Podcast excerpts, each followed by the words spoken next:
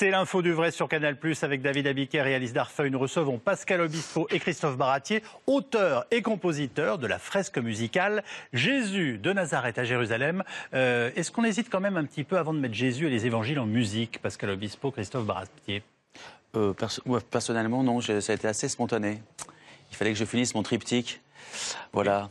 Donc, euh, et puis ça vient de tellement loin. euh, non, en fait, j'ai peut-être, j'ai pas réfléchi. J'ai peut-être celui, qui- je suis peut-être celui qui a le moins réfléchi dans l'histoire. Christophe Baratier Euh, Quand, il m'a- quand je l'ai rencontré, il m'a dit Je vais te parler de quelque chose. J'ai vu les cinq lettres de Jésus mis à l'envers. J'ai Oui. essayé de décrypter et j'ai vu ça. Il m'en a parlé, je suis sorti et je me suis dit Comment je vais dire non? Et finalement, j'ai dit oui parce que j'arrivait pas à dire non. Donc vous ne vous êtes même pas posé la question de savoir s'il fallait écrire l'évangile selon Saint Christophe et Saint Pascal. Non. Oui, je, je crois que c'est ça qui m'a terrorisé sur place. Et finalement, on a trouvé des solutions. On va tout de suite retrouver notre Miss Météo. Ils ont donc ressuscité Jésus. Euh, Jésus en fresque musicale, qu'est-ce que c'est que cette histoire, David Abiker? Expliquez-nous. Eh ben, le- le- Pascal Obispo a parlé de son triptyque. Il a dit il fallait que je boucle mon triptyque. Et si vous avez de la mémoire, les dix commandements, Adam et Ève, c'est Pascal Obispo, Obispo et, vous arrivez naturellement presque à Jésus. Donc la première question, c'est pourquoi il fallait boucler ce triptyque et pourquoi cette appétence pour les sujets sacrés? Euh, je ne sais pas, c'est c'est quelque chose d'assez naturel chez moi. Mais j'ai l'impression que Jésus, euh, euh, enfin, j'aurais pu commencer comme ça. Mais les dix commandements, en fait, on est venu me chercher?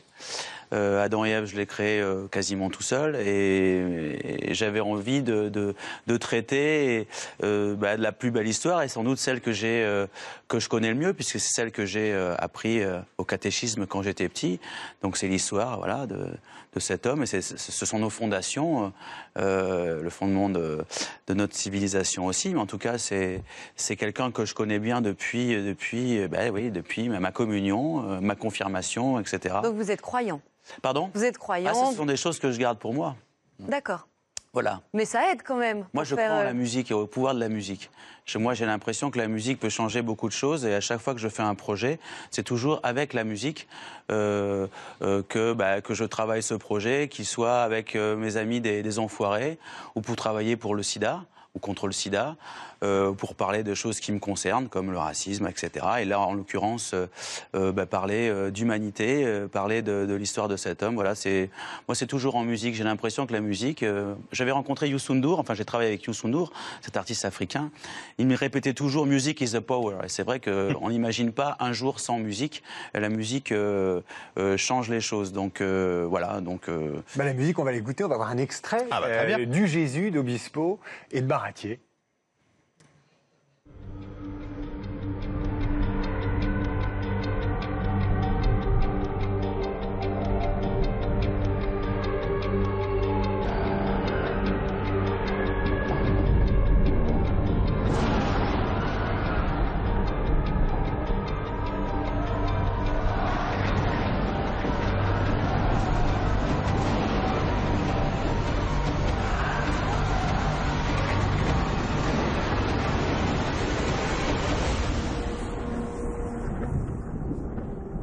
le début d'une série. Ah, ça- bah oui, c'est un, teaser impressionnant. Alors ça, c'est la, Christophe. la- la mise en ambiance qui prépare la comédie musicale qu'on verra au Palais des Sports euh, le, le 17 octobre. Mais on n'écrit pas pour euh, le public et- pour Jésus, comme on écrit pour euh, Zazie ou, ou- ou Johnny. Euh, comment vous avez, vous vous êtes dit, je vais aborder ce sujet-là C'est un sujet quand même sensible. Ça fait 2000 ans que c'est un sujet sensible. Comment vous y allez? D'abord, euh, le sujet sensible. euh, On est parti du principe de, travailler sur, euh, les trois ans, les trois dernières années de Jésus. Donc la religion, c'est quatre siècles après. Donc ça commence comme ça. Donc la sensibilité, elle est déjà un, petit peu amoindrie, enfin en tout cas pour moi, au niveau de la musique. Et ensuite, moi, quand je fais de la musique, je, travaille de manière assez spontanée, avec le cœur, avec l'envie. Donc à partir du moment où on commence à se poser des questions quand on est sur une guitare ou, devant un piano, je pense qu'on peut passer énormément de temps et, et moi c'est pas mon cas. Moi je, Je suis plutôt euh, dans l'acte spontané euh, avec, euh, avec mes notes et, et, je, je me laisse guider par, par l'émotion, d'abord du sujet, de l'histoire qui me touche, qui m'a toujours touché. L'histoire de ce gars qui a voulu bouger des lignes et euh, qui s'est battu contre l'injustice. C'est un petit peu moi, en tout cas, la manière dont j'ai travaillé, ce qui m'a intéressé chez lui. Euh, chacun y voit un, intérêt différent. Christophe, c'est différent. Euh, et donc, euh, spontanément, je, je, je suis parti. Christophe Baratier, vous qui êtes un conteur d'histoire, c'est votre métier finalement. Alors, Mhm. Vous les mettez euh, en images. Je viens de la musique aussi, Entre autres, donc, et vous euh, venez aussi de là. Bah oui, c'est- ces deux univers coexistent chez vous. Mais euh, le- les évangiles, ça fait un bon livret? Euh, c'est pas mal. C'est vraiment pas mal. Mais je veux dire, en plus, il y en a quatre. Alors, il faut faire compte, par rapport à ce que disait Pascal. Moi, la première chose, déjà, c'est que quand il m'a appelé, il n'y avait rien qui était fait. Donc, je reprenais rien au vol. Donc, j'allais dire que si jamais on se plantait, c'était de ma faute, totalement. Ce qui était mieux, d'ailleurs, que plutôt que d'accuser quelqu'un. Mais il n'a pas composé les chansons. J'ai commencé vraiment. J'avais, moi, j'ai fait mon catéchisme, j'ai fait ma communion, mais je m'étais séparé de l'Église pour plein de raisons. Et je, je me sentais bien avoir le Christ, mais je n'aimais pas les gens qui passaient entre le Christ et moi. C'est un peu prétentieux, mais voilà, c'est ce passage-là. Et euh, quand j'ai revu, quand on a travaillé sur les chansons, tout d'un coup, je me suis interrogé en me disant mais qu'est-ce que j'ai raté, qu'est-ce qui bat, qu'est-ce que j'ai raté? Alors finalement, je me suis pas dit il faut avoir la foi pour le faire, parce que qu'on soit pratiquant ou pas. euh, Jésus, c'est comme le personnage qui a totalement bouleversé le cours de l'humanité. Donc on y croit ou pas, et on est passé à l'époque, on ne sait pas du christianisme encore, c'est Jésus. Alors quand vous parliez des évangiles, ça donne des, scripts, des scénarios formidables, mais je me rendais compte que j'étais jamais allé au fond de cette histoire. Et je me suis dit surtout, on m'a toujours parlé les méchants, les gentils. Voilà Jésus et ça. Il, fallait aussi qu'on se mette à la place des gens de l'époque. C'est-à-dire que quand même, faut rappeler quand même que la, Judée et la Galilée sont occupées par les Romains, que Caïphe est le, donc le prêtre des pharisiens, tenant la religion judaïque, et que Rome lui a dit on vous laisse croire en votre euh, Dieu, mais attention, pas de remous, pas de rébellion. Et tout d'un coup, le grand prêtre se retrouve avec quelqu'un qui est en train de faire la révolution, qui dit l'argent c'est pas bien, dépassez le l'argent, enfin les gens sont paniqués, plus de lapidation, et finalement il se dit est-ce que je sacrifie Jésus ou les Romains envahissent tout le pays? Donc on est vraiment sur une problématique qui est beaucoup moins, à l'époque c'est une problématique presque politique. Bah, c'est de la politique, Mais oui, mais vous avez, vous avez énormément bossé le sujet avec des Oui. historiens, vous y êtes pas, Pas allé comme ça. ça, pas- vous- ça, parce mais que- mais le- Si on pour vous, Jésus, c'est un révolutionnaire, c'est le Jésus-Christ superstar des hippies, c'est le fils de Dieu. Comment Alors, vous l'avez euh, traité? Non, attendez. Nous, on, on est dans un spectacle où il, il dit qu'il est le fils de Dieu. Nous, il n'y a pas marqué dessus, il dit vrai à ce moment-là. C'est euh, une question de le croire. On n'impose pas une vision. Les miracles, je, les- je les détourne un tout petit peu. Mais en revanche, il est évident qu'il y avait un côté révolutionnaire. On l'accusait de rébellion. Il y avait un côté euh, totalement euh, blasphématoire, parce qu'on l'accusait de blasphémateur et de sédition. Et surtout, il y avait un côté très, très inquiétant. On l'oublie, mais on l'appelait le Messie, mais aussi on l'appelait le, le roi. C'est-à-dire que tout à coup, on disait, attendez, le roi, qu'est-ce qu'il va faire? Il va, il va vouloir reprendre le pouvoir et débarrasser les Romains, et les Romains vont nous écraser. Donc évidemment, son arrivée à Jérusalem, on s'est dit, c'est le moment de le liquider, et on sait très bien comment ça s'est passé. Donc, moi, je n'ai pas fait du tout une vision, je n'ai pas voulu imposer une vision. J'ai toujours dit à Pascal, finalement, quand on a fait les musiques aussi, il me fait écouter, on a fait une quête. En fait, j'avais pas la notion d'écrire en disant voilà si quelle est ma vision. Euh, Ma vision, non. C'est j'ai pas de vision à avoir. C'est une prétention d'avoir une vision sur Jésus. Disons qu'on fait une quête comme j'ai plutôt été un chercheur. On disait pourquoi on dit ça, pourquoi on dit ça, pourquoi on dit ça? Et simplement, c'est vrai que je sais très bien aussi qu'on est. Pourquoi est-ce que j'ai choisi l'époque? Pourquoi est-ce que je choisis l'époque? Parce que c'est beaucoup plus moderne que d'avoir la prétention d'imposer en disant moi j'ai bien compris Jésus, je vais faire un parallèle avec l'occupation allemande, par exemple. Non. Et c'est, je veux dire, c'est, c'est, et je voulais pas du tout, je voulais revenir. Et, et croyez-moi, c'est la phrase de Guitry. Quand on interroge le passé, il répond présent, vraiment. Alors on va écouter Jésus chanter, parce Ah. qu'il est quand même un peu là Oui. pour ça dans la comédie. L'interprète de. Jésus. Est-ce qu'il chantait pas Ça, c'est sûr qu'il chantait pas. On écoute un extrait.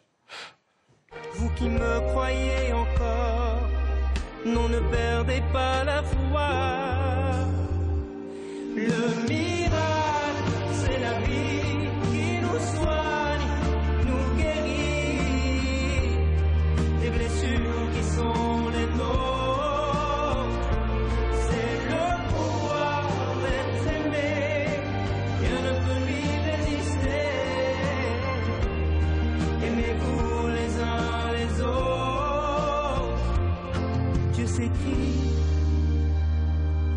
s'écrit même dans le noir. C'est à vous, c'est à vous de le voir. Aimez-vous les uns les autres. Bon, alors quand on voit ces images, on a quand même envie de vous dire, après la comédie musicale ou la fresque euh, musicale, puisque c'est le terme que vous avez choisi, d'ailleurs je veux bien que vous, réagissiez à ce terme que vous utilisez, pourquoi pas le film, hein, mais euh, pourquoi fresque? Vous pouviez pas dire euh, opéra rock, comédie musicale Parce que enfin, euh, c'est bah, hum, la manière de, de le fabriquer euh, sur scène. Christophe, enfin tu, vas mieux parler que moi, mais euh, Christophe, a, opté pour quelque chose de, beaucoup plus sobre, euh, de beaucoup plus, euh, de, moins, je dis bling bling, mais c'est pas comme toutes les comédies musicales. Voilà, il, a essayé de faire un peu entre le théâtre et le cinéma. C'est pas vraiment une comédie musicale comme on en a vu dernièrement. Je me suis beaucoup inspiré plutôt pour les tableaux. On va, parler du, pictural. Je suis revenu pas plus sur les vitraux. Par exemple, là on voit la scène. J'ai pas pris la, scène de, de ainsi, j'ai pris la scène de Nicolas Poussin en prenant, évidemment, en prenant en ronde. Donc à chaque fois, j'ai l'impression de bâtir une fresque. Pourquoi? Parce que c'était un élément de tout ce qu'on allait construire, si vous voulez. Et donc, je n'allais euh, pas, dire le vitrail musical, ça aurait été moins joli. Non, mais j'ai voulu vraiment faire quelque chose qui soit en sorte qu'à chaque fois, on présente quelque chose qui se. Et puis surtout, on n'est pas là pour faire. L'opéra rock, c'est pas. Attention, les morceaux, on ne va pas les dévoiler. Puis ça n'a pas l'air très rock, en fait. On a beaucoup d'ethniques. On n'est pas franchement que dans des titres à, danse. Enfin, on est vraiment euh, sur quelque chose sur chaîne. Et je suis. Surtout, je ne l'ai pas dit.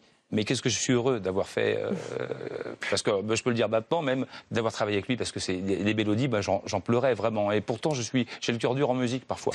Comment vous Ah, Mélodie, traitez ça fait pleurer. Comment, comment vous traitez euh, la fin, euh, c'est-à-dire la crucifixion Ah non, ça on le fait pas. On fait une fin, une fin optimiste. Il meurt pas. Il meurt pas.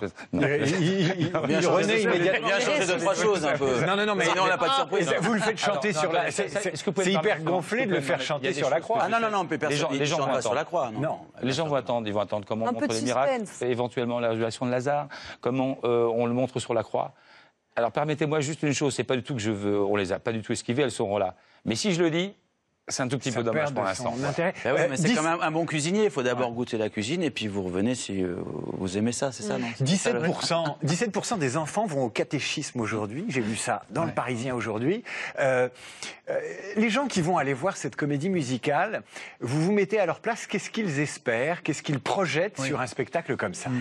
D'abord, j'ai l'impre- j'ai l'impression, premièrement, qu'ils ont envie de, de- de redécouvrir une histoire, le voir euh, bah, euh, raconté, bah, en tout cas par Christophe Baratier. Peut-être qu'ils connaissent euh, ces films, mais en tout cas, ils ont envie de voir l'histoire euh, qu'ils ont appris dans, dans les livres et, qu'ils apprécient. Ils vont le voir en, vrai, quoi. en- gros, je pense que c'est, enfin moi en tout cas quand je vais voir un spectacle, euh, c'est sûr avec un titre, euh, un, titre connu, une histoire connue, j'ai envie de re- retrouver les émotions que j'ai pu vous lire euh, ou peut-être euh, avoir vu euh, dans un film. Là, Moi, j'ai envie de me projeter dans Mais deux Christophe ans. n'a pas répondu. Ça a cartonné. La, la comédie musicale ou la fresque musicale a cartonné.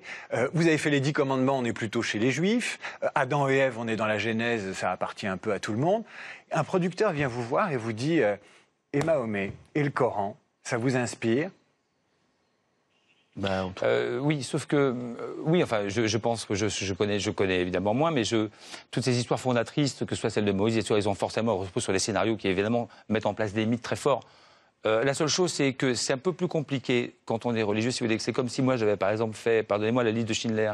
Euh, déjà Spielberg, il s'en est pris un peu dans la figure, bien qu'il soit juif. Quand, quand on n'en est pas, c'est quand même un tout petit peu plus appliqué d'aller sur un terrain qui est franchement pas notre point de vue religieux. On devrait pouvoir, mais c'est plus compliqué quand même, surtout quand on connaît, par exemple, les rapports de certains musulmans avec la musique, faire chanter Mahomet. Ou Euh, la représentation donc, d'ailleurs la qu'on est beaucoup plus à l'aise. Enfin, pour parler de, de, de, de, de mon cas, euh, humblement, euh, j'ai remarqué que quand je chantais des chansons qui, qui, qui, qui parlaient de, entre guillemets de, de ma vie, euh, euh, j'étais beaucoup plus à l'aise. Quand je chantais, je sais pas, Tomber pour elle, euh, Millésime ou Fan, là on redevient beaucoup plus léger. Mais c'est vrai que ce sont des chansons que, qui sont beaucoup plus appréciées que celles qui parlent un petit peu tout. Donc vaut mieux être dans un domaine un peu connu. Et c'est vrai que Jésus, euh, moi je l'ai appris, je connais son histoire euh, par cœur, je l'ai appris, je le connais, voilà, c'est mon éducation, euh, c'est- c'est ma famille. euh, donc euh, ouais, c'est plus facile. Aller sur des terrains qu'on connaît moins, on va pas être à l'aise, on va faire un travail de recherche, ça va être plus long. Alors que là, finalement, pour moi, comme je dis au début de l'interview, euh, c'est vrai que ça a été assez spontané. Et j'ai j'ai quand même essayé de faire une chose, qu'on dit qu'est-ce qu'ils attendent? Je pense qu'ils attendent d'être émus et bouleversés, rire un peu. J'ai réussi à faire un tout petit peu comédie au début, ce qui est pas ça. Mais c'est surtout humaniser quand même un tout petit peu Jésus au début. Bien sûr que c'est un être humain. Mais dès qu'on le présente souvent dans les spectacles, un tout petit peu, il est tout le temps, il est déjà, il marche comme Jésus-Christ. Alors qu'il ne sait pas encore qu'il est Jésus. Jésus-Christ. Hein. Oui, c'est juste. Jésus le charpentier. Et donc il le devient petit à petit. Et les gens vont se sentir, finalement, on va se sentir, qu'est-ce que j'aurais fait à sa place? C'est tout le temps moi, c'est la question de l'identification. Parce que c'est pas des épouvantails qui parlent ou des statues qui se parlent entre elles. Voilà. Le 17 octobre au Palais des Sports, moi je vais courir le voir et après ça part dans toute la, la France euh, en 2018. Mike Massy et Jésus, Anne Silla euh, et Marie, et c'est Clément Verzy qui est Judas. On est heureux, on a en effet hâte de découvrir tout ça. Olivier Blackstone et, et Grégory Dac qui jouent aussi les autres apôtres. On a aussi d'autres comédiens formidables. Jeff Bouzou qui fait le grand prêtre Caïphe et Laurent Solel qui joue Pilate. Pardonnez-moi pour les autres, mais c'est pour montrer qu'on a des comédiens, voilà, et des grands, des grandes Merci. Saint-Christophe et Saint-Pascal d'être venus nous voir ce soir. Merci à vous en tout cas. Et tout de suite, les guignols.